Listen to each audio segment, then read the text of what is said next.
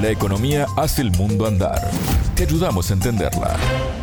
Bienvenidos. Es un gusto recibirlos en el segmento de economía de Sputnik, contante y sonante.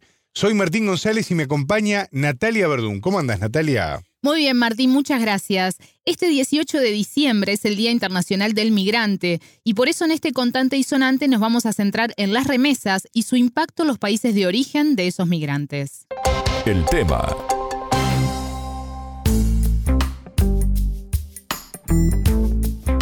$626 mil millones de dólares fueron enviados a los países de origen por migrantes, según un informe del Banco Mundial que fue publicado hace pocos días. ¿Cuánto de todo eso llegó a América Latina, Natalia? 142 mil millones fue el monto recibido en esta zona del mundo, un 9,3% más que el año pasado, pero que según las perspectivas para 2023 tendería a bajar debido a la crisis mundial. A nivel global, las remesas crecieron 5% con respecto al 2021, la mitad de lo registrado el año pasado, como consecuencia de la inflación y la apertura de la economía en los países receptores después de la pandemia, entre otros factores. Para este contante y sonante, Martín, nos vamos a centrar en la región de América Central, pero específicamente en el llamado Triángulo Norte, compuesto por El Salvador, Honduras y Guatemala, donde las remesas representan un alto porcentaje del Producto Bruto Interno. Para el caso de Guatemala, por ejemplo, este año las remesas crecieron 20% comparado con el anterior y se batió un récord al recibir 16.398 millones de dólares, mil millones más que el año pasado, según anunció esta semana el Banco Central de ese país. Sobre el tema conversamos con el economista guatemalteco Hugo Maúl, integrante del Centro de Investigaciones Económicas Nacionales, CIEN. La entrevista. Con la llegada de la pandemia se exacerbó, esos flujos aumentaron e interesantemente los flujos migratorios al aumentar, ir a Estados Unidos, donde por las razones que todos conocemos en la recuperación han necesitado de empleo como el de los migrantes centroamericanos, entonces estamos hoy realmente ante un crecimiento insospechado de las remesas en estos tres países y en el caso de Honduras y El Salvador, ya las remesas significan casi la cuarta parte del Producto Bruto Interno. En el caso de Guatemala es menos, aproximadamente un 19-20%, pero vamos todos en el mismo camino de ser economías que dependemos eh, principalmente de la migración y las remesas. Natalia, en el informe del Banco Mundial que nombrábamos, que se llama Reseña sobre Migración y Desarrollo, se define a las remesas como una fuente esencial de ingresos para los países de bajo y medianos ingresos que alivian la pobreza, mejoran y mejoran los resultados nutricionales, dice el texto. Así es, el economista entrevistado se refirió a esto y las catalogó como el principal programa social de combate a la pobreza. Digamos ya desde una perspectiva realista y un tanto irónica, el principal producto de exportación de Centroamérica, diría yo, sin incluir a, Costa Rica, por supuesto, eh, es mano de obra hacia el mercado norteamericano. Y estas remesas yo creo que han tenido dos grandes efectos. Primero, en relación a la incapacidad y de efectividad y limitados recursos de los gobiernos de la región para combatir la pobreza, las remesas se han convertido en el principal programa social de combate a la pobreza. Segundo, las remesas también se han convertido en una forma eh, mediante la cual las familias que reciben remesas logran mantener a sus hijos en el sistema educativo, porque al tener estos ingresos eh, tienen la capacidad de poder acceder a una educación privada, estoy hablando primaria y secundaria, o simplemente teniendo este ingreso, los chicos no tienen que ir a trabajar, entonces pueden estar en la escuela. Entonces viene a ser un coadyuvante a la política educativa. Ahora, ¿qué están haciendo los gobiernos de la región para evitar eh, este fenómeno?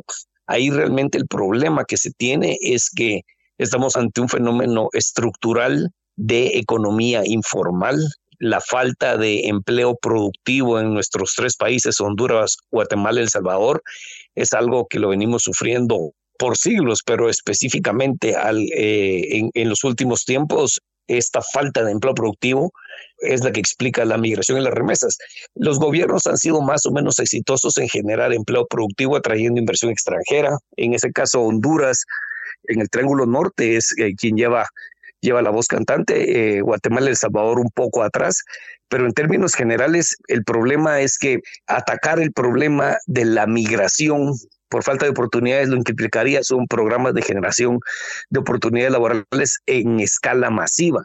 Solo para tener un dato, en Guatemala la población económicamente activa es cerca de 7 millones de personas. De los 7 millones de personas, una trabaja en la formalidad, tiene seguro social, y 6 millones lo hacen en la informalidad. Entonces también es, eh, un, digamos, es un problema para países como el nuestro poder generar esa cantidad de empleo en el corto plazo. Más allá del uso doméstico, digamos, ¿hay información de si ese dinero se vuelca como inversión productiva? Bueno, ahí hay un gran problema, dice el economista, porque el dinero recibido sirve para mantenerse al día, pero no para acrecentar las posibilidades productivas del país lamentablemente nos hemos convertido en eh, países consumistas. Básicamente somos economías eh, eh, consumistas y el problema con eso es que así como entran las remesas, igual nosotros eh, ha, aumentado nuestra dependencia de las importaciones porque precisamente mucho las remesas se va en alimentos, somos importadores nosotros de alimento acá en Centroamérica, a diferencia de ustedes en el Cono Sur, y e importadores de bienes duraderos, eh, tipo, qué sé yo, televisores, eh, refrigeradores, automóviles, eh, motocicletas. Y ahí tal vez el mayor problema cuando uno lo juzga con experiencias de otros migrantes como los mexicanos, por ejemplo, es que tampoco es que uno pueda pensar que el gobierno le vaya a echar mano a las remesas vía un impuesto o vía la creación de un fondo especial para construcción de infraestructura pública financiadas eh, con remesas, lo que se llaman bonos diáspora, porque lamentablemente eh, nuestros gobiernos en la región no gozan de la credibilidad para administrar ese tipo de, fondos eh, públicos con características de infraestructura. Entonces, cualquier gobierno que dijera una propuesta de estas, lo más seguro es que a los dos días tiene que echarse para atrás porque el rechazo de la población sería grandísimo. Entonces, dicho de alguna manera, estamos nosotros en una vorágine consumista, pues qué bueno que exista, pues, pero no estamos generando estas capacidades productivas y de generación de empleo en el mediano y largo plazo. Por último, le preguntamos a Maúl sobre los costos y las posibilidades que brinda la tecnología para el envío de remesas. Una cuestión interesante de esto es que nuestro sector financiero eh, también ha visto la oportunidad que hay de hacer negocios con nuestros migrantes en los Estados Unidos y han creado productos financieros específicamente diseñados para quienes viven allá para apoyar a quienes están acá. Entonces, eh, digamos, hay una gama interesante de opciones, eh, pero tal vez a mediano plazo el problema, no el problema, la, característica del fenómeno migratorio es que eventualmente tiende a migrar toda la familia. Entonces, la remesa está, pero está mientras, mientras no se van todos. Después de un rato, pues eso se queda, se queda en, digamos, en otros países y un fenómeno interesante. Yo acabo de estar en la frontera de Guatemala, México, en Tapachula, que es un lugar ahora de tráfico de mucho migrante. Es interesante porque la remesa viaja con el migrante, porque, digamos, yo mando, a yo, yo, le digo a un primo mío, vete para los Estados Unidos.